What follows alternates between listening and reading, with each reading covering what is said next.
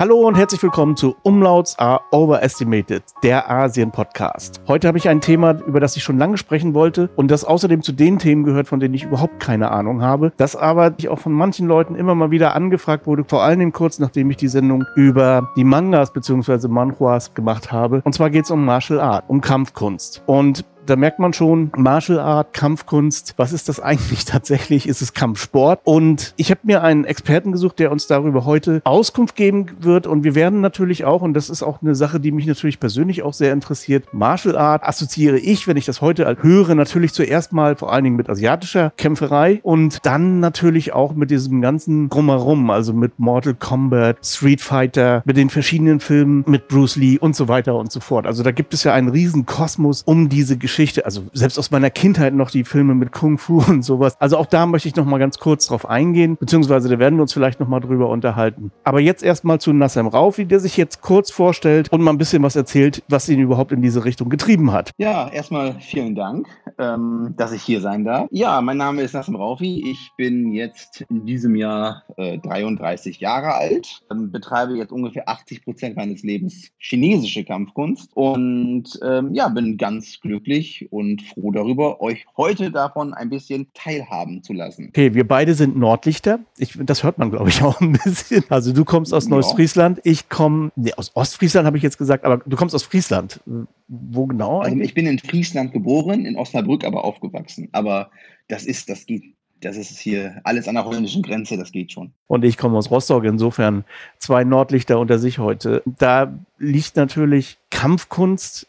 Wie gesagt, wir müssen diesen Begriff vielleicht auch mal trennen. Martial Art hat ja was mit Mars zu tun, also dem römischen Gott des Krieges. Und das würde mhm. eigentlich bedeuten, dass das irgendwas Europäisches ist. Aber wenn wir Martial Art sagen, dann meinen wir eigentlich immer irgendwas Asiatisches. Insofern ist das natürlich ein bisschen paradox, dass man sich diesen Begriff ausgewählt hat. Und außerdem ist das natürlich auch eine Sache, die man in Europa zumindest ganz gerne voneinander trennt. Ist das nun Sport oder ist das Kunst? Und das ist eigentlich auch so ein bisschen meine erste Frage an dich. Also in, in welche Richtung geht das eigentlich? Oder ist es Philosophie? Ich meine, das hört man ja auch öfter mal, dieses in sich kehren und so weiter. Also Martial Art ist an sich ein sehr gut gewählter Begriff, weil die Chinesen benutzen einen sehr ähnlichen und das ist halt Wushu. Wu halt für kriegerische Auseinandersetzungen, wenn man möchte, und Shu halt auch für Kunst. Wobei halt man, man darf den Begriff Kunst genauso wie halt im Europäischen oder Englischen oder auch im Deutschen nicht mit ja, Selbstentfaltung verwechseln,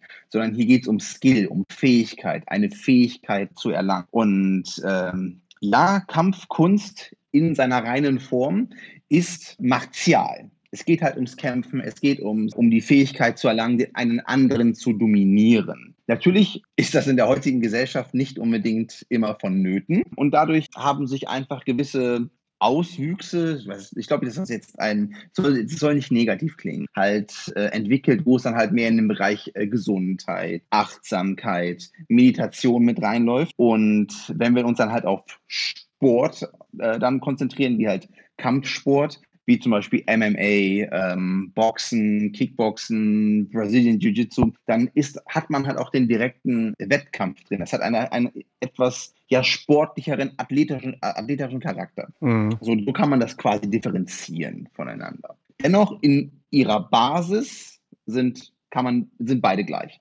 Man, man, versucht, Fähigkeiten zu erlangen durch die Konditionierung des Körpers und ähm, diese dann hinterher umsetzen zu können. Nun ist es bei der Kampfkunst ein sehr weit, das Spektrum ist sehr weit und bei der Kampfsportart hat man halt dementsprechend ein klares Reglement, man hat klare Wettkampfregeln, man weiß, wo, wo man quasi hinstrebt. Mhm. Meine Kollegin hier, Bella, die ist jetzt allerdings im Urlaub, die macht Taekwondo. Das ist, glaube ich, koreanisch. Und wir mhm. sind mal eingeladen worden, sie, als, um sie zu cheeren. Also einfach, sie hatte Wettkampf und wir sollten ein bisschen sie motivieren dort. Und ich kenne das nicht oder kannte das bis dahin gar nicht. Ich habe das auch wirklich noch nie gesehen vorher. Und das, zwei Sachen sind mir aufgefallen. Erstens, es gibt ein Regelwerk, das irgendwie aus der Hölle zu stammen scheint, weil ich habe überhaupt nicht verstanden, was jetzt irgendwie gerade passiert dort auf der, mhm. auf der Arena Und zweitens, es ist extrem brutal. Also sie ist eigentlich wie die meisten Chinesen eine sehr zierliche Frau. Und mhm. da, das hat mich dann doch ein bisschen erstaunt, muss ich sagen, wie mhm. brutal das ist. Und das, denke ich mal, zieht sich aber auch so ein bisschen durch. Ich habe selber als Kind damals so ein bisschen Judo gemacht, weil das war so im Schulsport mit drin und dann fand ich das interessant. Das war ja regelrecht soft dagegen. Sicher, dann gibt es noch so andere Sachen wie Karate meinetwegen. Dann kommen wir nach China zu Kung Fu.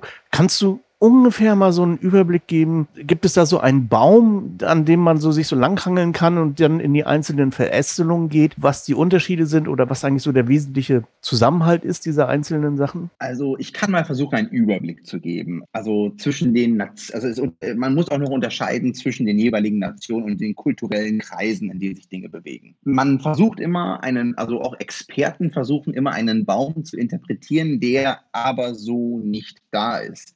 Das heißt, es gibt halt nicht diese eine Wurzel, woher alles stammt. Es gibt halt diese eine Theorie, dass man, oder das, das kann man auch nicht als Theorie eigentlich abtun, äh, wo man sagt, dass alles aus dem Shaolin-Kloster kommt oder etc. Das ist nicht korrekt. Das ist eigentlich mhm. sehr, sehr, sehr, sehr weit weg vom Korrektsein.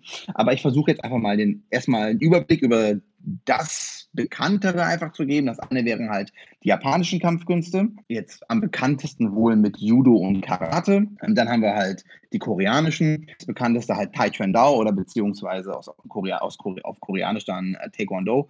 Und das, was man in China halt oft mit Wushu bezeichnet, beziehungsweise im, im Ausland mit Wushu bezeichnet, ist dann Kung Fu. Nun, wenn man sich halt das Taekwondo, also halt das Taekwondo anschaut, ist das halt etwas, was von vornherein sehr auf Wettkampf ja und gedrillt wurde und weil es halt auch sehr schnell äh, im Verhältnis zu den anderen Kampfkünsten äh, olympisch wurde. Dennoch, man, man sagt halt, dass die die koreanische Schule und die japanische Schule, zumindest die des Karates, halt ihre Wurzeln im Chinesischen haben. Und zwar aus dem sogenannten Bai He Chuan. Bai He Chuan, das ist halt, das kommt aus Fujian, beziehungsweise ist mhm. in Fujien sehr groß und das äh, ähnelt dem äh, heutigen Karate zwar nicht mehr so sehr, aber man kann halt seine Wurzeln quasi so ein bisschen raussehen. Ich habe jetzt den japanischen Begriff vergessen, aber ähm, bevor es Karate hieß, hieß es äh, chinesische Hand, ne? Mhm. weil halt damals viele aus China nach Okinawa rüber und etc. Ja, dann haben wir halt das große Spektrum an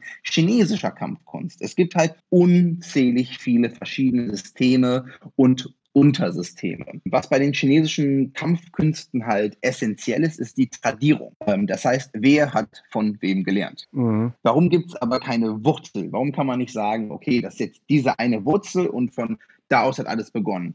Ganz einfach, weil ähm, es war ja in frü früher in China nicht so, okay, wenn, wenn dich jemand auf die eine Wange schlägt, hältst du die andere hin, sondern die Leute haben sich halt immer irgendwo verteidigen müssen. Und, und wie es halt in China halt so ist, auch besonders mit Philosophie, wenn man jetzt den Buddhismus und den Daoismus nimmt, Dinge verwischen und verschwimmen ineinander irgendwo. Und äh, so wie sich halt einfach entwickelt, der eine macht das, der andere macht das, ey, cool, ne, du schlägst mir da Faust ins Gesicht, ja, ich habe auch noch was, ich tritt mit, dem, ich tritt mit dem Fuß ins Gesicht. Ja, lass uns doch mal äh, austauschen. Und dementsprechend äh, entstehen da einfach verschiedene Systeme und Stile. Die bekanntesten sind heutzutage das Taiji Chuan unter anderem als Yang Chuan, also halt Yang Tai Chi und Chen Chuan, also halt als Chen Tai Chi bekannt. Und dann gibt es in China selbst noch ähm, sehr viel Baji Chuan. Baji ist quasi die, die acht Extremen. Dann Tonglang, das ist halt äh, Mantis äh, und etc. Ich selber praktiziere äh, Ziramen. Ziramen ist ein im Süden relativ bekannter Stil. Jedoch stammt mein Stil nicht aus dem Süden, sondern aus Shandong.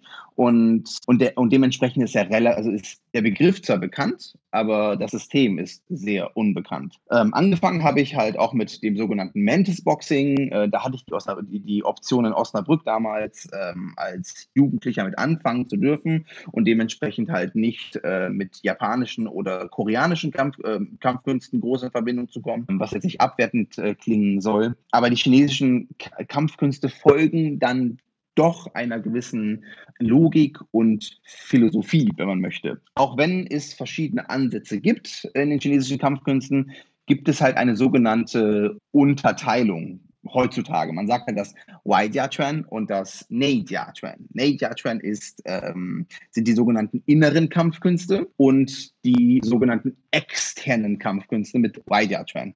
Wobei die Formulierung eigentlich auch nicht korrekt ist, weil im Nachhinein, äh, wenn man sich mit den Leuten unterhält und wenn man länger in der Szene ist, dann ist halt das, das sogenannte Externe, so wie der Wygoran, ne, mhm. ähm, ist halt immer das, was, was stupider ist und was nicht verstanden wird. Und das Nature ist quasi nicht unbedingt das als inner zu verstehen, sondern etwas, was in Order ist, also etwas, was in himmlischer Ordnung ist, wenn man möchte. Halt die Verbindung zwischen ähm, Himmel und Erde, also Tiendichere. Genau, also jetzt habe ich schon relativ viel geredet und äh, wahrscheinlich viel von A nach B gesprungen und dann irgendwann auf C gekommen. Aber genau, dann mache ich jetzt mal hier einen Cut und dann kannst du vielleicht deine nächste Frage stellen. ja, ähm, wie gesagt, ich bin ja, was das betrifft, ein kompletter Noob und ich bin eigentlich durch die Popkultur so geprägt worden. Aber da zieht sich so eine, ein Faden so durch irgendwie. Und zwar sagt dann immer der weise, weißbärtige Mann zu dem Padawan, nutze die Kraft des anderen und ent, äh, sorge dafür, dass sie sich gegen ihn wendet oder irgendwie so. Mhm das ist tatsächlich etwas, was ich aus, wirklich aus allen, definitiv in allen Filmen und, also wir alle kennen diese Filme, mhm. immer wieder gehört habe. Ist da was dran? Ich meine, ist, oder ist das einfach eine, eine Urban Legend? Ich kenne natürlich auch Kufu nicht weiter. Mhm. Ähm, das wäre meine erste Frage. Eine zweite, die stelle ich jetzt auch mal schon. Mhm. Du hattest das auch schon erwähnt, das ist das Tai Chi. Das Würdest du das unter Kampfkunst mit abhaken? Weil, aber wie gesagt, das ist die zweite Frage, da können wir uns dann noch mal ein bisschen länger drüber unterhalten. Genau. Ähm, gute Fragen. Man muss halt zu der chinesischen oder auch mit, mit, mit Hongkong und etc., mit der ganzen Filmszene und dem, ja, wie nennt sich das? Ähm, Popkultur. Mit, den, mit, den, mit, der, mit der weichen Popkultur, die halt ins, äh, auch ins Ausland getragen wird, halt immer verbinden. Ähm, es stammt ja nicht aus einer modernen Popkultur, die, sondern es ist halt, es hat eine gewisse Tradition, mhm. die, die, sogenannte Wuxia. Und da gab es schon immer halt irgendwelche Autoren, die halt äh, sehr viel ähm, ja, Fant äh, aus, aus dem Fantasy und nennen wir es mal Science-Fiction-Bereich kommen äh, und halt dementsprechend. Halt ja, eher Fantasy. Also, da, ja. also Wuxia ist schon eine sehr spezielle Sache und ist eigentlich tatsächlich, mhm. stammt es ja aus der chinesischen Literatur. Also die, das ist die Helden, die chinesische Heldensage und eigentlich wenn man es mal ganz genau betrifft, fängt das an mit der Reise nach Westen oder sowas, was wahrscheinlich Richtig. die meisten hier kennen. Kyoshi, genau. Ja. Also genau, das, da geht es um Sun Wukong, wobei halt Sun, das ist halt, Sun Wukong ist halt, das ist, ist sehr komplex. Das ist ja ein richtig mhm. sehr komplexes Drama. Ähm, da gehen wir erstmal nicht drauf ein, so, weil ich auch da kein Experte bin, aber ich habe da einfach zu viel Respekt vor dem, vor dem äh, Topic. Ja, es hat sehr viel mit mit, okay, nutze die Kraft des Gegners, gebe sie ihm zurück. Jedoch ist es halt nicht so einfach zu tun und vor allen Dingen ist es, ist es vom Verständnis her nicht so einfach zu verstehen, ohne die tatsächliche Fähigkeit zu haben. Denn was tun wir bei den sogenannten Kampfkünsten? Wir konditionieren unseren Körper. Ne? Die einen hauen den ganzen Tag irgendwo gegen, damit halt der Schmerz meinetwegen weniger wird. Die anderen fangen an, halt ihre Gelenke halt systematisch ansteuern zu können. Und dementsprechend halt wie ein Hütchenspieler den Gegner manipulieren zu können. Denn eine Energieaufnahme heißt im Nachhinein nichts anderes als den Gegner für einen kurzen Moment aus seiner bewussten Balance rauszuholen. Das heißt quasi, ihm das Gefühl zu geben, jetzt mal eher auf dem Vorfuß zu sein als, als auf dem Hinterfuß. Das heißt es ist, halt ein, ist halt ein sehr, sehr haargenaues Spiel, was da stattfindet. Oder was man versucht quasi, was man versucht zu erzeugen. Im Chinesischen heißt das Jieli, also äh, so Kraftleihen. Ne? Mhm. Und äh, ist halt auch in den ähm, Binfa äh, verankert mit Jiedao-Scharen. Äh, das ist dann mit einem geliehenen Dolch zustechen. Und dann möchte ich einfach mal von hier den Sprung ins Taiji machen. Äh, oder ins Taiji-Turn. Mhm. Taiji-Turn ist eine Kampfkunst. Es ist eine sehr, sehr seriöse Kampfkunst. Jedoch ist es halt wie bei allen Sachen so, wenn ich einfach so tue, als würde ich, ein, als würde ich schreiben, ist das ein Unterschied, als würde ich wirklich schreiben. Das heißt, wenn ich halt täglich schreibe, dann werde ich halt besser im Schreiben. Wenn ich es halt täglich nicht tue, bin ich halt nicht besser im Schreiben. Beziehungsweise wenn ich mir halt, wenn ich, wenn ich, wenn ich halt keiner Systematik in dem Bereich folge. Und äh, wenn man jetzt die, so die aktuellen Ereignisse so anguckt, vor, wo, es hat, glaube ich, vor drei Jahren angefangen, als der ähm, MMA-Kämpfer aus Beijing, der Trainer, ähm, Xu Xiaodong, den ähm, Chinesen Lei Lei, äh, oder der wurde vom Lei Lei herausgefordert und hat dann diesen dann vernichtend, glaube ich, in zehn Sekunden dann zu Boden, zu Boden gebracht. Es hat halt viel offengelegt. Es hat halt einfach viel gezeigt, wo halt sehr viel Potenzial vor allen Dingen liegt. Es liegt halt vor allen Dingen darin, dass wenn ich halt nicht kämpfen trainiere, kann ich nicht kämpfen. So. Und wenn ich halt die ganze Zeit meine Hände nur in die Luft schwinge und dann warte, bis dann irgendwas passiert, ähm, dann, ja, dann, äh, dann sind die Ergebnisse auch dementsprechend so. Wir beide wissen das, aber für die Zuhörer noch, wenn man hier morgens durch die Stadt streift, vor allen Dingen am See entlang oder äh, bei dir in Dalian am Fluss daneben entlang, ähm, dann sieht man natürlich Hunderte, vielleicht tausende Menschen dort, meistens ältere das Semester so, äh, machen dort Tai Chi im Morgennebel. Das ist sehr beeindruckend. Also wer mal die Gelegenheit hat, mhm. wenn man wieder reisen kann und morgens auch geneigt ist, um 5 Uhr mal oder noch bis etwas früher aufzustehen und sich das anzuschauen, das ist schon eine Nummer. Und was ich, das wird manchmal auch mit, äh, mit, mit Waffen ausgetragen, beziehungsweise das ist wie ein Ballett eigentlich. Zelebriert also mit Schwertern, sag ich mal, oder mit Stangen. Mhm. Es ist schon eine um das mit dem schönen deutschen Wort zu sagen, schon eine sehr starke körperliche Ertüchtigung. Also da ist es nicht so, dass da nichts zurückbleibt. Also ich glaube schon, wenn man, das ist ja hier auch Schulsport genau genommen, äh, wenn man jeden Tag Tai Chi macht, hat man auch einen gewissen, einen gewissen Wumms, wenn es zu einer Auseinandersetzung kommt. Ah, und ich bin mir nicht ganz sicher, ob nicht auch Verteidigung auf diese Weise gelehrt wird. Ähm, da aber das kannst du vielleicht besser beantworten. Da hake ich mal ganz kurz ein. Ähm, was du im Park siehst, sind halt äh, oft halt Menschen älter, älteren Alters, die so, die sogenannten Taolu, also Formen laufen. Das mhm. ist dann quasi eine Abfolge an, von Techniken oder Bewegungen, die so sein soll. Ähm, nun hat das halt viele Gründe, warum die Leute halt draußen sind. Nun, es gibt halt immer die, die kleinen Grüppchen, das sind die sogenannten halt kleinen Kung-Fu-Familien, Kung Fu Families, da gibt es halt einen Lehrer und viele Schüler und oft hat das einfach so ein bisschen einfach sozialen Charakter. Mm, ja, ganz sicher. Mm. Das heißt quasi so Social Gathering und, mm. und so on. Und die Intention dieser Leute ist ja vor allen Dingen in, also in der großen Masse ja gar nicht kämpfen zu wollen. Im Chinesen äh, nennt sich das Yang Shen Gong, also halt ähm, Gesundheitsaspekte, mm. ne, wie Yang Shen oder Daoyin, das sind halt einfach zwei verschiedene Begriffe, die das auf dasselbe eigentlich hinausziehen. Und zwar ähm, die, ähm, ja, das, das, das, das Leben zu verlängern und immer gesund und gesund dabei zu bleiben und damit quasi das Qi am Laufen zu halten. Mhm. Ähm, also Qi, für die Leute, die es halt nicht kennen, das ist halt so ein, so ein Begriff, der oft halt für Lebensenergie benutzt wird. Ähm, der halt ja auch, auch sicher komplex äh, in der chinesischen Medizin nochmal verwendet wird. Aber ähm, das dazu. Ähm, wenn ich aber, wie gesagt, halt kämpfen möchte, beziehungsweise eine, eine, eine, eine, mich verteidigen möchte, gilt es halt auch da. Das ist halt, das im Chinesischen nennt sich halt, nennt sich das halt Banzhao, also halt äh, simple Mechanik.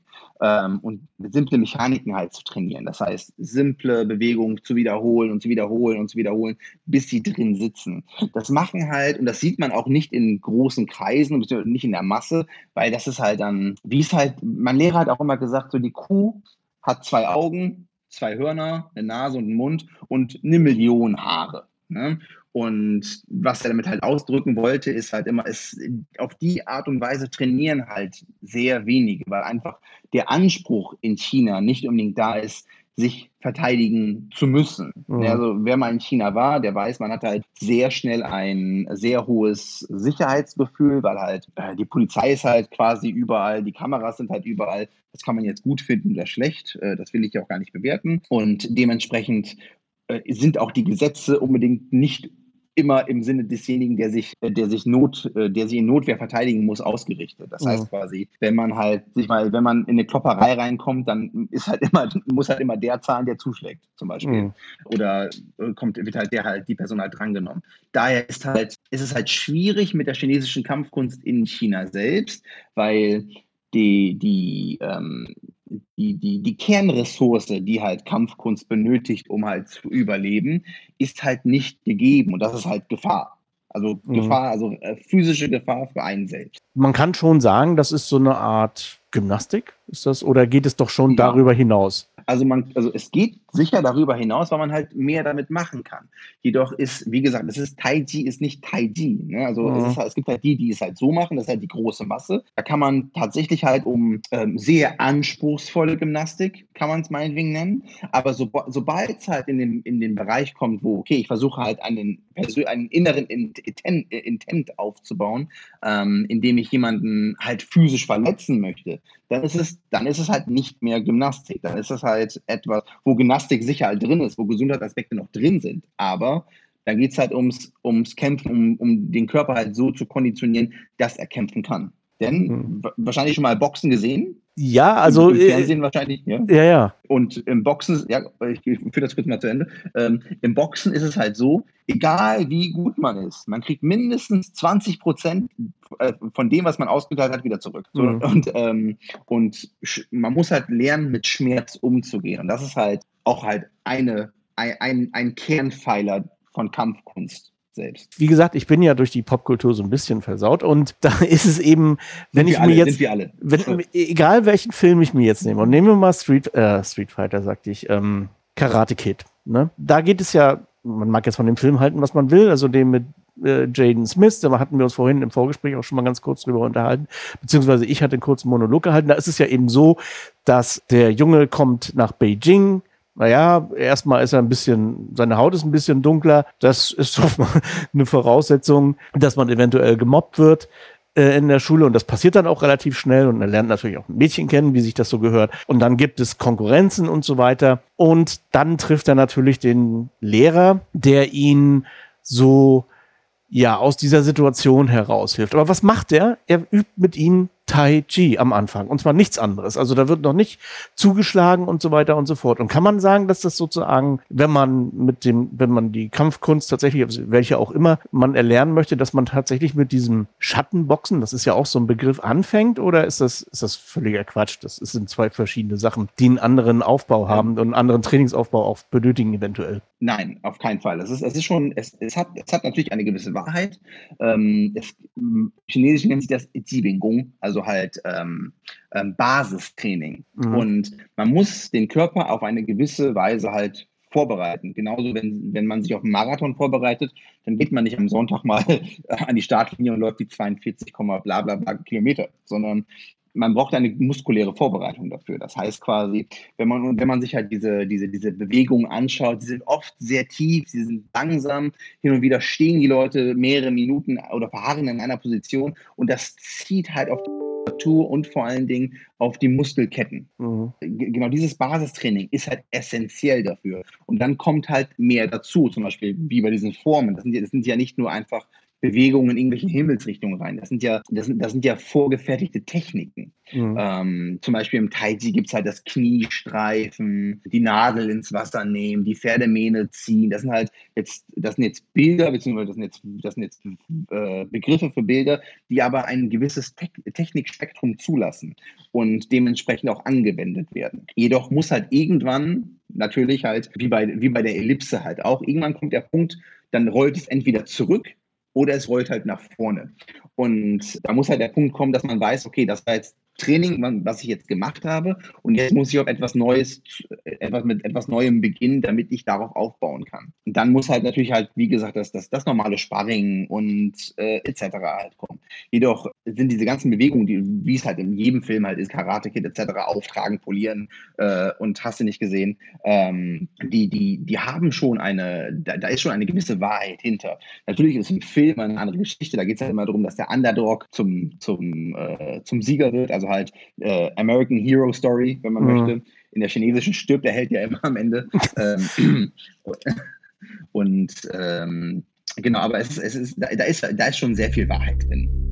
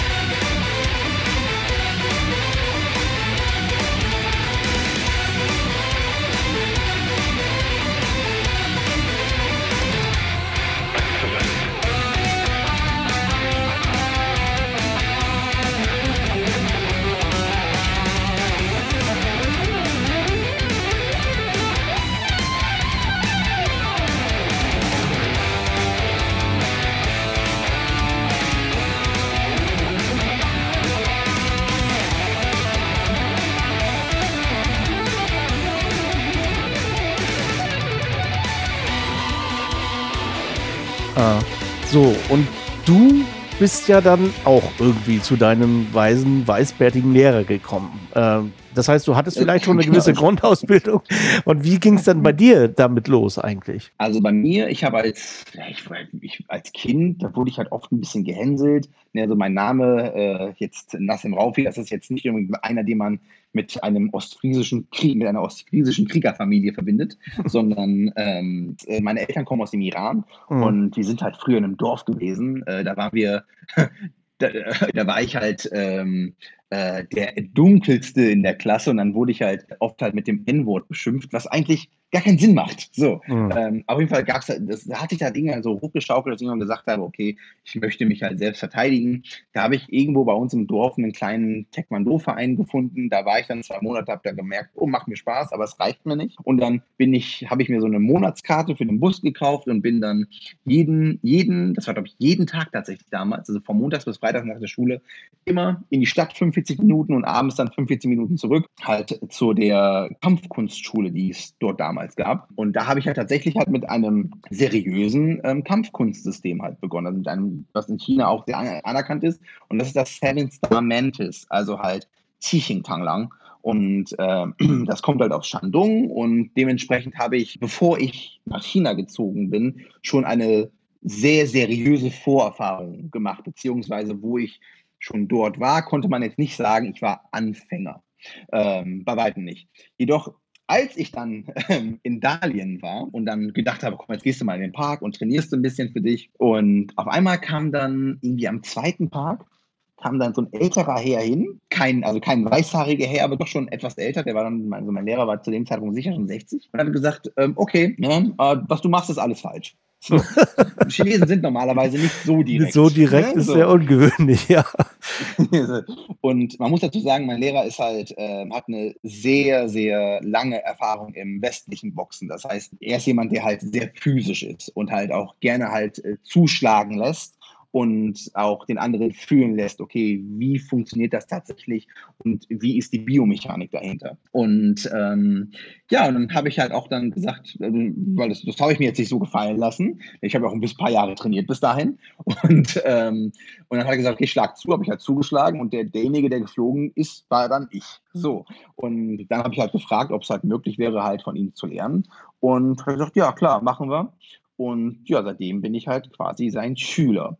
Dann gab es halt nach knapp eineinhalb Jahren dann die sogenannte Baische-Zeremonie. Schon mal von sowas gehört? Nee, das äh, hätte ich okay. sonst gefragt. Also nee, genau, kenne ich also nicht. Ja. ja eine Baische-Zeremonie ist quasi, man wird dadurch in die Kung Fu Family aufgenommen. Ah, okay. Gibt, mhm. äh, also das, das, ist halt in China was sehr, sehr seriöses, beziehungsweise ja. sobald halt die Familie klein ist und so ist sie halt bei uns, ähm, ist das halt sehr seriös. Warum? Es gibt halt so etwas wie den äh, Wyman 2D und den 2D. 2D heißt auf Deutsch übersetzt quasi Schüler, beziehungsweise wie nennt sich das? Äh, Apprentice, mhm. wenn man möchte. Ja? Ähm, ich habe es vorhin mit Padawan ähm, abgekürzt. Ich weiß auch nicht, wie, der, wie das richtig Genau, Padawan wäre tatsächlich, äh, weil dadurch wirst du halt, dann ist dein Lehrer halt nicht mehr dein Lehrer, sondern ist dann dein Shifu. Das heißt mhm. quasi dein väterlicher Lehrer. Du hast dann eine ganz andere Beziehung dann zu ihm. Ja. Und äh, es gibt natürlich diese, diese Go, das ist halt das, was in Beijing, oh, das ist das, äh, das ist so die, das, das, das, das größte IG-Netz, wenn man möchte, in China. Und da ist es halt relativ easy. Da komm, machst du mal da was, da was und das gehört irgendwie zum Business dazu. Ähm, und dann gibt es halt die kleinen Familien wie bei uns. Das war halt anfangs ein riesiges Problem, dass ich Ausländer war, weil ähm, bei uns ist halt so, es gibt halt, es gibt halt in jeder Familie halt immer nur einen beziehungsweise zwei richtige 2D. Das heißt quasi in jeder Generation gibt's halt, geht das Ganze dann halt nur zwei weiter maximal. Und äh, deswegen war halt einfach das Problem, dass ich ein Ausländer war, anfangs relativ groß. Je nachdem, die Leute mich dann kennengelernt haben, war das dann, äh, hat sich das ein bisschen gelegt. Aber auf jeden Fall nach dieser ähm, Zeremonie hat, ändern, ändern sich halt gewisse Dinge. Man bekommt dann einfach mehr Verantwortung und, und man ist halt man wird auch einfach mehr zur Verantwortung gezogen und man hat auch mehr, ähm, man muss auch dann besser trainieren, weil wenn man dann repräsentativ für etwas wird, dann möchte man das ja auch das Ganze auch sehr gut repräsentieren. Mhm. Und ja, ich glaube, perfekt ist es nie, aber ich glaube, ich bin da auf einem ja, ganz guten, ganz guten, ganz guten Weg. Besteht dahinter auch ein bisschen die Forderung, das Wissen dann weiterzugeben oder ist das erstmal keine? Genau, das, Ah, okay. Also Zhuangren, das, also es gibt ja den Begriff Zhuangren. Zhuangren, mhm. Zhuangren ist dann ähm, derjenige, der das Wissen weitergibt, mhm. beziehungsweise Head of Family und, ähm, und sobald du halt der, der, der Älteste bist, der älteste Bruder, wie in einer normalen traditionellen Familie meinetwegen auch, stehst du dann halt auch in der, in der höchsten Verantwortung. Und ähm, dementsprechend ist halt auch das, ist jetzt nicht so wie, wie in der christlichen Kirche, dass das Wissen weitergegeben werden muss, aber wenn es weitergegeben wird, muss es ordentlich weitergegeben werden daher ist halt, chinesische Kampfkunst ist tatsächlich, wenn, wenn man damit anfängt, in China selbst, das ist eine Parallelwelt, die, mhm. die, man, die man nicht so eintauchen kann, wenn man, ähm, äh, die, wenn man es nur von außen quasi betrachtet. Mhm. Da sind einfach Menschen, die haben einfach eine Historie, die man ja schnell, schlecht in einfach ein, zwei Sätzen zusammenfassen kann die haben Erfahrungen gemacht, die haben äh, Erfahrungen gemacht, die man selber auf keinen Fall machen möchte. Und, ähm, und trotzdem sind die Leute immer noch so offen und teilen das. Ja, das macht halt besonders viel Spaß. Da kann ich natürlich auch ein bisschen nachvollziehen, warum die Schwierigkeiten mit einem Ausländer haben, weil die möchten wahrscheinlich schon, dass auch, also das steht vielleicht jetzt nicht groß geschrieben dahinter, aber man hat das ja doch so im Hinterkopf, dass man das in China weitergibt, diese Erfahrungen und so weiter und so fort. Und dann kommt ein Ausländer, der vielleicht mal irgendwann wieder verschwindet naja, da kann ich mir schon vorstellen, dass es da Vorbehalte gibt. Das ist aber, aber jetzt auch einfach. Daran, nur mein Lehrer hat auch gesagt, ja, also mein Lehrer hat auch mal gesagt, ich, ich gebe das auf keinen Fall an den Chinesen weiter. Mhm. Das ist einfach, ähm, ich meine, du kennst dich aus, ich kenne mich ein bisschen aus und die Lebenssituation eines jungen Chinesen lässt sowas einfach heutzutage nicht mehr zu. Mhm. Ne? Sagen du bist jetzt nicht in eine reiche Familie reingeboren, sondern du bist einfach normaler Mittelstand, dann musst du halt irgendwie zusehen, dass du halt genug Geld verdienst, eine Wohnung zu haben, genug Geld verdienst, ein Auto zu finanzieren, eine Familie zu finanzieren und dann noch parallel morgens um vier im Park aufzutauchen, drei, vier Stunden zu trainieren und danach zur Arbeit zu gehen. Hm da haben die wenigsten halt Lust drauf, bis hin zu gar keiner. Ja, das glaube ich auch. Ja, also das, das ja. denke ich auch, dass es da. Ich frage mich bei solchen Sachen natürlich auch, inwieweit solche Filme, wie wir sie gesehen haben, tatsächlich dazu beigetragen haben, Nachwuchs zu rekrutieren. Das wäre natürlich, also ich muss mal ganz ehrlich sagen, ähm, Street Fighter war mein erstes Programm auf meinem Atari damals, das kann man gar nicht mehr, das ja. glaubt man gar nicht mehr, dass ich wirklich, bis ich nicht mehr konnte, gespielt habe. Und auch diese Filme haben mich natürlich fasziniert. Äh, ich meine, Bruce Lee oder so, ne? Das hat, das, das waren häufig B-Movies aller unterster Kanone oder auch eben Kwai Chang Ken von Kung Fu, wo ich dann wirklich jeden Dienstag oder Sonntag, ich keine Ahnung, wann das kam im Fernsehen, äh, davor gesessen habe und wir uns dann am nächsten Tag auf dem Schulhof darüber unterhalten haben, was alles gerade wieder passiert ist. Und ich glaube, das war so eine Zeit eben. Und ich glaube, damals wurden dann eben Leute rekrutiert oder haben sich einfach selber rekrutiert, wollten das nachmachen, wollten auch so werden wie Bruce Lee oder sowas oder wie Jackie Chan. Die Zeit ist wohl heute nicht ja im, mehr. Du bist im Osten geboren, richtig? Ja, genau. Also nicht ferner Osten, der, also der, nee, der nahe Nahe Im Nahen Osten. genau. So, und ähm, wahrscheinlich kannst du dich noch an die Wende erinnern. Ja. Ähm, warst du da noch? Im, genau. Und, ähm, und ich kenne relativ viele, die halt auch aus Ostdeutschland kommen und ähm, auch äh, sehr fasziniert von der fernöstlichen Kampfkunst sind. Und ich glaube halt einfach, dass die Zeit damals, ähm, ich meine, ich bin, ich bin, ich bin 88 geboren, ich habe das nicht miterlebt. Aber die mhm. Stories, die ich halt immer gehört habe, so da, da wurde früher erst zugeschlagen bevor, und danach wurde gesprochen. So. Und ähm, dass da halt einfach eine, eine ganz andere Mentalität herrschte und man halt einfach, man hat halt Antworten auf Fragen gesucht, die man die man einfach zu Hause nicht beantwortet bekommen hat. Ne? Meinetwegen, Papa hat da noch damals noch irgendwas im Krieg gesehen, da wird nicht viel geredet, dann gibt es das und das und dann geht dann so ein bisschen wahrscheinlich die Fantasie da noch mit einem durch und, ähm, und man, hat, man erwartet einfach von innen von, von, innen, von innen aus sich einfach, dass das Leben mehr gibt. Und da ist, glaube ich, sowas wie ähm, der ferne Osten halt das was Mystisches. So ein Sehnsuchtsort, ja, das war es tatsächlich. Also genau. das ist auch, das muss ich ganz ehrlich sagen, das ist einer der Gründe, warum ich hier bin. Ich habe damals, mein Vater ist zur See gefahren, war Schiffsarzt und der, hat, okay. er hat Bilder mitgebracht. Ich habe mir Bücher aus Asien, ich war Asien-Fan, als ich geboren wurde. Und irgendwie hat sich, habe ich so ein bisschen drauf, nicht wirklich drauf hingearbeitet, aber es hat sich doch einigermaßen zwangsläufig ergeben. Und das ist schon so, das war so ein Sehnsuchtsort. Und dann kommen wir mal gleich zum nächsten Thema. Das ist nämlich Shaolin. Das ist ja jetzt schon öfter mal gefallen, das Wort. Was hat es mhm. damit auch? Ist das ein Disneyland oder ja. ist das, ist das tatsächlich die nee, Wiege also, des Kung Fu oder was, was kann man damit anfangen? Also Shaolin hat vor allen Dingen seinen ähm, oder bezieht seinen, seinen seriösen Anspruch daher, dass ähm, ja, der erste Mainland Kung Fu, äh, Movie ähm, genau es halt um Shaolin ging. Mit Jet Li und etc., die Mainland-Produktion halt.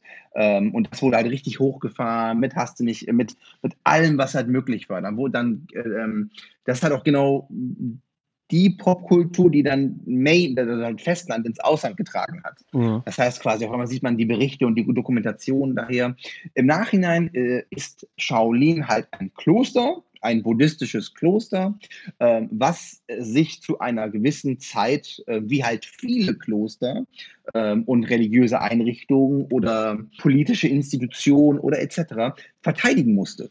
Das heißt mhm. quasi, ähm, es ist definitiv nicht die Wiege der Kampfkunst. Es ist aber auch nicht das Gegenteil. Das heißt quasi, damals, wo halt das Ganze noch äh, am Aufstreben war, reden wir dann da so 400, 503 Qing-Dynastie, Qing, mhm. ich glaube, es ist dann so 300 Jahre her. Ja. Ähm, auf jeden Fall, da, wo, die, wo, da, wo halt sehr, sehr viele chinesische Kampfkünste dann am, am Aufblühen waren, ähm, gehörte halt das Shaolin definitiv halt auch mit dazu. Es wird halt einfach ja, sehr es wurde halt in den 80ern und 90ern halt sehr, äh, äh, halt, ging halt sehr mit über die Propagandaschiene, einfach, weil es, glaube ich, einfacher zu kommunizieren war, ähm, dass es halt ein, dass es halt eine Quelle gibt. So. Ne? Mhm. Und dann kam, nachdem das, nachdem das Ding halt ausgeschlüpft war, kam dann irgendwann Wudang dazu, wo es halt auch, äh, wo, wo Wudang, also die Wudang-Berge, ähm, wenn man sie nicht kennt, kann man sie einmal kurz googeln, ähm, gilt halt auch als eine Wiege der Kampfkunst, mhm. ähm, zumindest im Marketingbereich. Äh, Im realen Fall ist es halt ist das halt, ist das Ganze halt nicht so einfach. Man muss, es, man muss da ein bisschen sich reinsetzen und auch verstehen, dass zum Beispiel, wenn man in, die, in den 80ern in die, in die Wudang-Berge gegangen wäre, hätte man da niemanden Kampfkunst praktizieren sehen. Ja, ist das so, sehr, weil sehr, sehr wenige. Ich habe eben, das weiß ich natürlich nicht, aber Fakt ist natürlich, dass mit der Kulturrevolution im Prinzip einmal alles ausgeräumt wurde und die paar mhm. Mönche, die da noch übrig waren, waren wahrscheinlich auch zu alt, um noch irgendwie ja. da an dieser Stelle weiterzumachen. Aber ich weiß, Richtig. dass in der, in der Ming-Dynastie auf jeden Fall, dass schon im Shaolin-Kloster Kampfkunst gepredigt wurde, wenn man das so will. Also, natürlich, also es, es wurde, es, es war halt da. Es war halt nur nicht der einzige Ort. Mhm. Ja? Ähm, genauso wie halt Wudang. Es, es gab in Wudang sicher Kampfkunst aber es war nicht die einzige Quelle, weil irgendwas müssen die Soldaten ja auch gelernt haben. Und äh, ich bezweifle, dass die Soldaten dann irgendwie alle äh, in, in die Kloster gegangen sind oder aus den Klostern gezogen wurden. Es kann auch durchaus sein, dass halt viele prominente Kämpfer auch aus den Klostern kommen. Ne? Ja, also aber es ist halt nicht ein einzig, eine eine Quelle. Es gibt halt sehr, sehr, sehr viele. Und vor allen Dingen muss man halt auch immer hochhalten, die, äh, die berühmten Leute, die kommen ja fast alle gar nicht aus den äh, Klosterbereichen, sondern die kommen zum Beispiel aus Shandong ne? oder mhm. aus Beijing oder Tianjin oder meinetwegen noch Shenyang, Shanghai nimmt es noch dazu. Also es gibt halt viele, viele Spots, nicht nur einen. Ja, also das glaube ich schon. Also da, da bin ich mir ziemlich sicher. Also wer mal in die Fujian-Provinz zum Beispiel kommt, da gibt es ja diese, diese Festung, diese Toulouse, also diese, ich weiß gar nicht, wie man das nennen soll, diese Rundhäuser, wo mhm. tatsächlich so ein paar tausend Menschen immer noch leben sogar in solchen Strongholds. Also und da in dieser Zeit, also das war auch so, ähm, das war Qing, ne, das war ja Qing-Dynastie, ging es in China, was ging es in China nicht so richtig gut. Also es gab viele Zeiten, wo es den Chinesen nicht gut ging, aber das war eine Zeit, wo es Banden gab, und das muss man sich mal auf der Zunge zergehen lassen, die 50.000 Mann stark waren. Also kriminelle Banden, die durch das Land gezogen sind. Das ist eine Armee. Milizen. Ja. Und die dann natürlich äh, alles wie Heuschrecken äh, über das Land gezogen sind und da musste man sich verteidigen und so eine ähnliche Entwicklung gab es in Europa übrigens auch. Gab es natürlich die Notwendigkeit, solche Ritter zu heranzuzüchten. Also das, das Shaolin-Kloster hatte, glaube ich, in der Moment, kann ich mal ganz kurz nachgucken. Also das ja, ich habe mich auch ein bisschen vorbereitet. ähm, Ja, die Armee des Klosters war etwa 2500 Mann stark und 2500 mhm.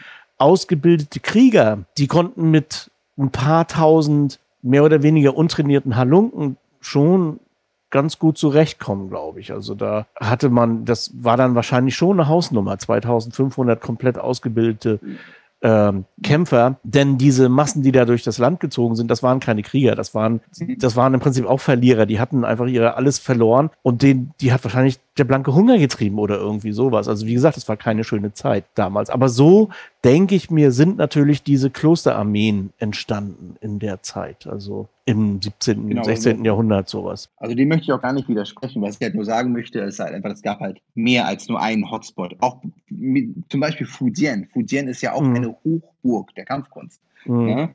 Jetzt dann halt für die, für die sogenannten südlichen chinesischen Stile. Genau, aber wenn wir jetzt, du hast ja gerade die Kulturrevolution reingeworfen.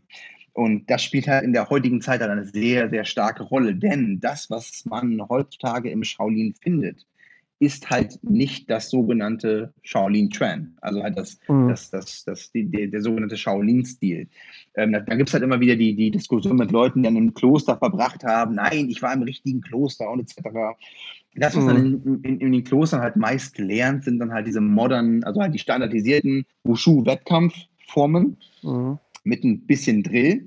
Aber es ist halt aufgrund der Kulturrevolution und alles, was damit einging, sind die Leute immer noch am, wie soll ich sagen, am Restaurieren, auch am Restaurieren mittlerweile deren eigenen, äh, derer eigenen ähm, Kampfkunst und auch andere Fähigkeiten, wie zum Beispiel Bogenschießen mhm. ähm, oder, oder Reiten oder andere Geschichten. Das kommt, das kommt jetzt alles langsam zurück, aber es kommt halt nicht aus sich heraus, sondern es wird halt aus dem, ähm, aus dem Umfeld gezogen. Ja, das äh, ist natürlich, ist tragisch, aber insofern natürlich auch wiederum gut, dass man daraus gelernt hat mittlerweile ähm, und das versucht zu ja. restrukturieren. Ob es klappt, das ist natürlich eine ganz andere Sache.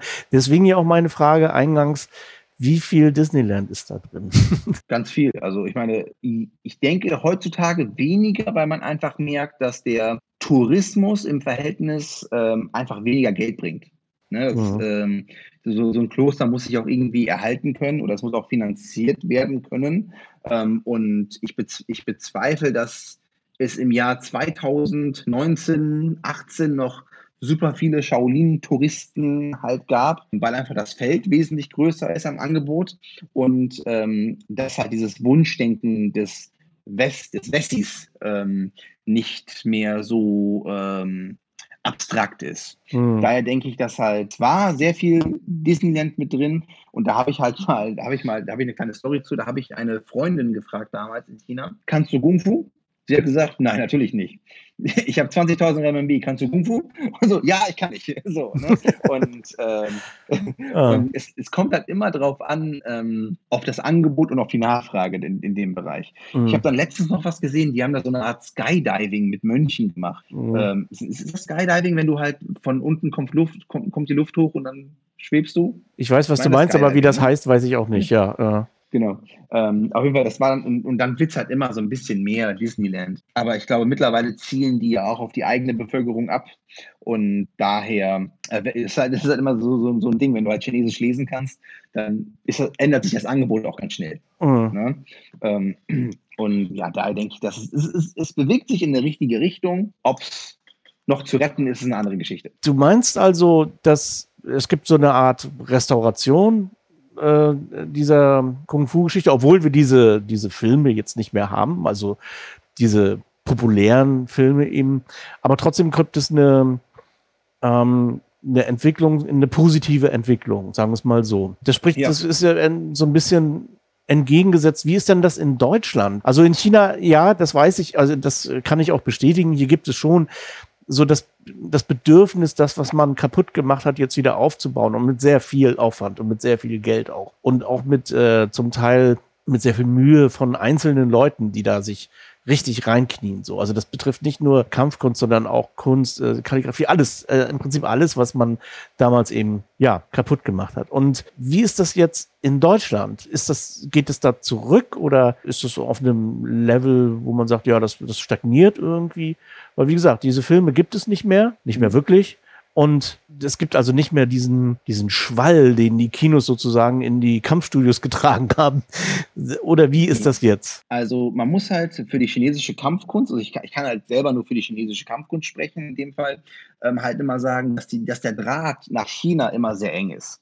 Ne, weil einfach die Lehrer kommen daher und die Tradierung, das heißt, die verpflichtet, man ist irgendwo verpflichtet, auch seinen eigenen Lehrern halt gegenüber. Und daher ähm, ist die Kommunikation halt äh, sehr eng. Nun ist die Entwicklung halt in Deutschland so, dass es halt schwierig wahrscheinlich für den einen oder anderen ist, äh, im Bereich Tai Chi, also halt im Bereich der Entspannung und ähm, gesundheitsorientierten Geschichten, ähm, junge Leute zu rekrutieren, weil mhm. einfach der Anspruch ein anderer ist. Und wenn du überlegst, wo du äh, noch deine 29, 28 Jahre warst, ähm, das gab's, es gab so ein Angebot wie MMA, auch in der Popularität, wie es heute zum, heutzutage zum Beispiel ist, einfach nicht. Und mhm. was halt damals der Fall war, war halt, dass halt ein Haufen Leute mit unterschiedlichen Interessen und Ansprüchen ähm, zum selben Kurs gegangen sind. Und heutzutage kannst du eigentlich fast schon sagen, es gibt für jeden Teilnehmer einen perfekten Coach ne? und, ähm, und einen perfekten Instagram-Channel und hast du nicht gesehen. Ja, aber das ist, das, ist natürlich auch eine finanzielle Frage. Ne? Ich meine, das muss man sich ja auch mal überlegen dann. Ja, also, meine Kurse sind auch nicht die günstigsten, mhm. aber mh, mm, die Leute, die halt zu mir kommen, das sind auch die, die halt sehr speziell halt nach einer kampforientierten chinesischen Kampfkunst halt gucken, mhm. die halt Gesundheitsaspekte und sowas noch mit sich bringt, aber nicht das Hauptaugenmerk quasi drauf ähm, liegt. Ähm, aber genauso gibt es halt auch andere Leute, die sagen, hey, ne, ich bin jetzt 52, ich habe ein bisschen Knieprobleme und der Rücken tut weh und ähm, jetzt kämpfen, ich, das ist nicht so meine Natur, aber dennoch möchte ich mich halt bewegen. Und dahingehend gibt es das Angebot halt auch. Es, es ist halt, man muss halt auch in, auch wenn wir in Deutschland sind, haben wir ein sehr breit gefächertes Angebot. Das ja. darf man äh, nicht unterschätzen. Ich weiß nicht, wie sich, das, wie sich das so entwickeln konnte, aber du kannst theoretisch in Deutschland fast dasselbe finden, was du auch in China findest. Mhm. Auch mittlerweile in einer ähnlichen, auch in einer ähnlichen Qualität. Nicht in der Tiefe, aber zumindest in der Breite. Und auch da nochmal äh, in, in die Entwicklung nach China rein, warum das auch in der Kampfkunstszene jetzt auch so gut angekommen ist. Ähm, wie auch schon anfangs erwähnt, Xu Xiaodong, ähm, der wird zwar von den, von den chinesischen Medien jetzt so ein bisschen ähm, nicht unbedingt oft erwähnt, aber äh, und auch gerne äh, drangsaliert, aber der war halt derjenige, der den, der den Anstoß gegeben hat. Und genau das hat sich dann ja auch dann ähm, in Deutschland beziehungsweise im Westen auch verankert und auch dann auch zu sehen. Ich kann den Leuten nicht mehr erzählen durch, durch das Fassen von Blumen und blumiger Sprache, dass die Leute dann anfangen, ähm, äh, zu Profikämpfern zu werden, sondern dass da eine gewisse Ehrlichkeit mit einfließen muss und auch das, äh, das, das angestrebte Ergebnis klar zu definieren. Mhm. Wenn zu meiner Zeit, als ich, äh, hatte ja kurz erwähnt vorhin, da gab es diesen sogenannten Breitensport, da gehörte Judo ganz eindeutig dazu. Das haben viele und sehr gerne gemacht. Das ist vielleicht heute auch noch so, aber haben sich da andere Sportarten aus diesem Genre, sage ich mal, oder aus, dem, aus der Kampfkunst noch dazugesellt oder wie ist das jetzt so? So ein bisschen in der Aufteilung ungefähr? Also ich glaube, dass Judo war halt, wo ich halt äh, angefangen habe, so ein bisschen verpönt, wie gesagt, als der Breitensport, das macht mhm. doch jeder. Ähm, ich denke aber, das erfährt so ein bisschen so eine Renaissance, weil einfach man, man einfach merkt, ey, das sind zwar, das sind zwar einfache, also optisch einfache Sachen, die aber doch sehr nützlich sind. Und, ähm, und man, man fängt es, glaube ich, in der Masse an, einfach wieder seriöser zu sehen. Ähm, aber insgesamt kann man, glaube ich, sagen, dass halt MMA und halt Brazilian Jiu-Jitsu in der Breite einfach am besten derzeit ankommen. Mhm. Weil, weil halt einfach, vielleicht mal gehört, UFC, Ultimate Fighting Championships, das ist dann, das ist halt nicht mehr dieses, dieses, dieses, dieses äh, Mafia-Image, sondern es ist mhm. jetzt halt ein, ein, ja. anerkannter Sport. Genau. Mhm. Da, das wäre jetzt schon auch so, das Image ist nämlich auch so eine Sache. Das war ja früher sehr männlich. Und äh, Judo nicht so. Ich glaube, Judo hatte sich schon immer, war immer auch ein bisschen offen für Frauen, schon immer auch zu meiner mhm. Zeit damals. Aber so die anderen Sachen hatte ich nicht den Eindruck. Aber wie ich hatte ja erzählt, meine Kollegin oder eigentlich alle, die ich persönlich kenne, die so Kampfsport machen, sind Frauen. Wie ist das bei dir jetzt so? Also wie, wenn du jetzt in deine Kurse guckst, wie viele Frauen, wie viele Männer sind denn da?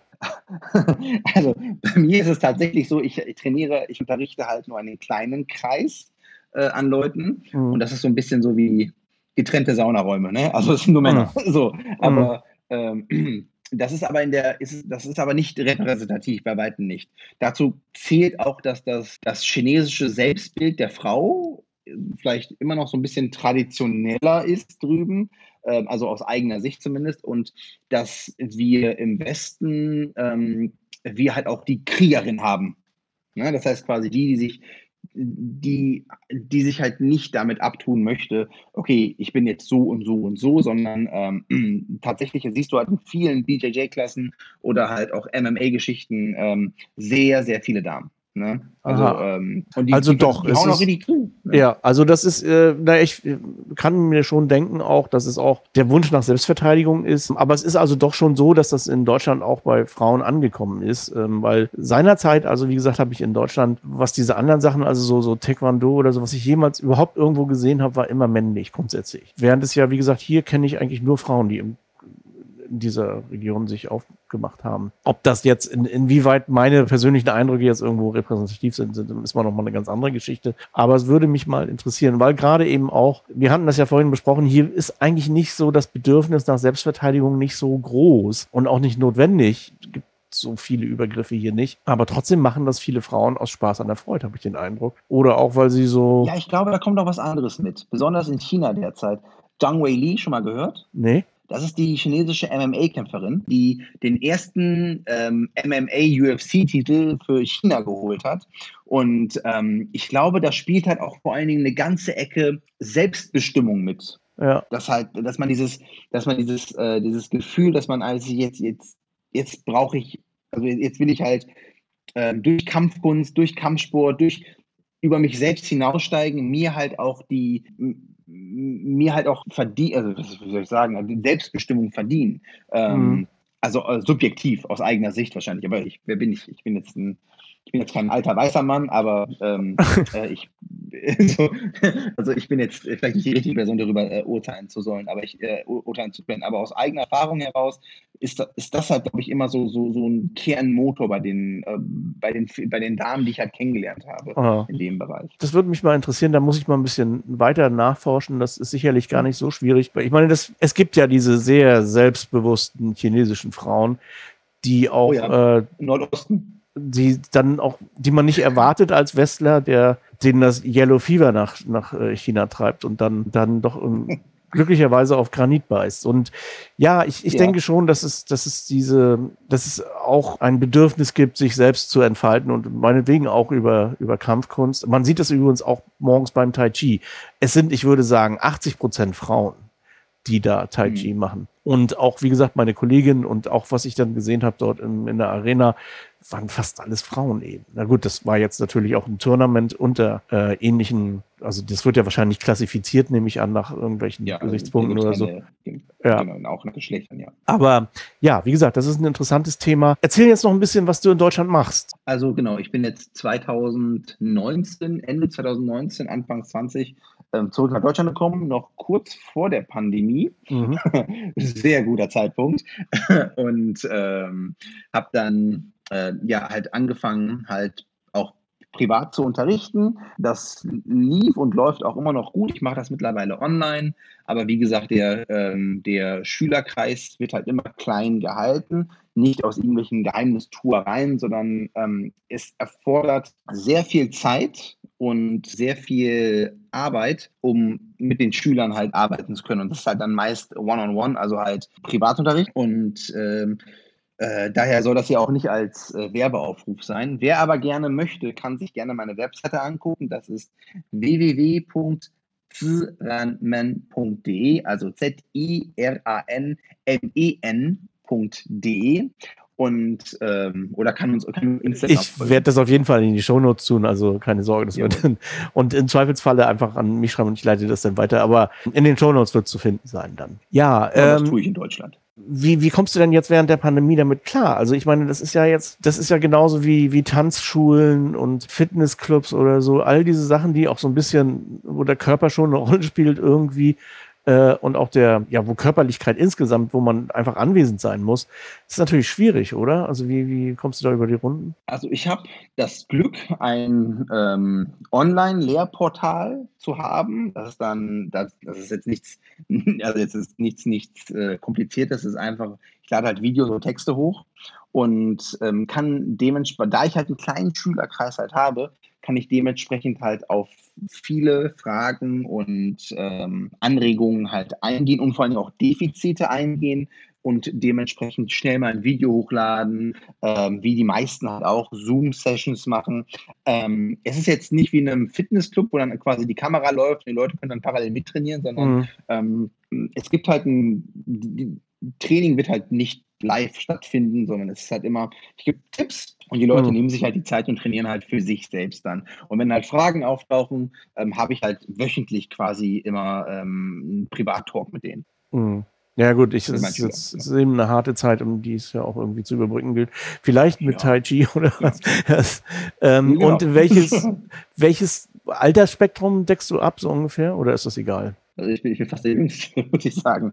Nein, ähm, also jetzt von 25 bis hin zu, ich will, jetzt mehr beleidigen, ich glaube 63, genau. Und das geschlechtsmäßig, aber sind es jetzt erstmal nur Männer. Es, es, sind tatsächlich nur Männer, aber ähm, das könnten, das hat aber nichts, das ist aber nichts geschlechtsspezifisches. Da sind wir über jede Dame, die dabei sein möchte, auch glücklich. Ah, okay. Also wenn eine Frau jetzt sagt, oh, das möchte ich gerne machen, Genau. Dann ja, immerhin da. Ich meine, es ist, äh, wir haben über einen Aspekt noch nicht so ganz geredet. Was, vielleicht ja. sollten wir das nochmal machen. Es geht ja jetzt hier nicht nur um den Körper. Der Körper in der chinesischen, in der traditionellen chinesischen Medizin und auch in der Philosophie wird nicht wie in der europäischen Ansicht getrennt vom Geist. Also es sind immer, es ist, bildet eine Einheit. Wir haben schon über dieses System gesprochen. Das will ich jetzt auch nicht vertiefen. Das hatte ich in der TCM-Folge schon mal gemacht. Aber wie, wie gut sagen wir es mal so, kann Martial Art sein, um zum Beispiel die jetzige Zeit irgendwie auch seelisch zu überstehen?